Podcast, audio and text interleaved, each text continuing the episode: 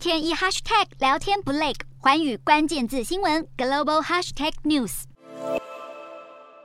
走进超市，琳琅满目的商品任君挑选。不过，比起品质，民众似乎更在意标价。美国面临严重通膨，六月消费者物价指数 CPI 高达百分之九点一，创四十年新高。不过，七月份的通膨似乎有降温趋势。美国劳动部十号公布，七月 CPI 年增百分之八点五，低于市场预期。同样低于预期的还有核心物价。如果剔除波动较大的食品与能源价格，核心物价年增百分之五点九。这样的好消息也带动美国股市大幅收涨，其中。道琼大涨五百三十五点，纳指及标普涨超过百分之二，费半则是涨超过百分之四。另外，美国油价六月冲上历史高点后走低，对期盼通膨降温的民众来说，有如及时雨。根据美国汽车协会公布，十号全美汽油每加仑均价四点零一美元，比六月中高点低了一美元，但还是高于去年同期价位。而与老百姓切身相关的食品持续涨价，单月上涨百分之一点一，居住成本也持续攀升，房租较六月上涨百分之零点七，进一步挤压民众荷包。对此，总统拜登表示，国内通膨出现缓和迹象，但仍然需要更多努力，让消费者生活更轻松。但外界最想知道的就是，美国联准会究竟会不会继续升息？对白宫与联准会官员来说，这份物价报告是上半年通膨屡创四十年来新高，GDP 连两季萎缩后的好消息。但核心 CPI 显示物价压力仍然广泛，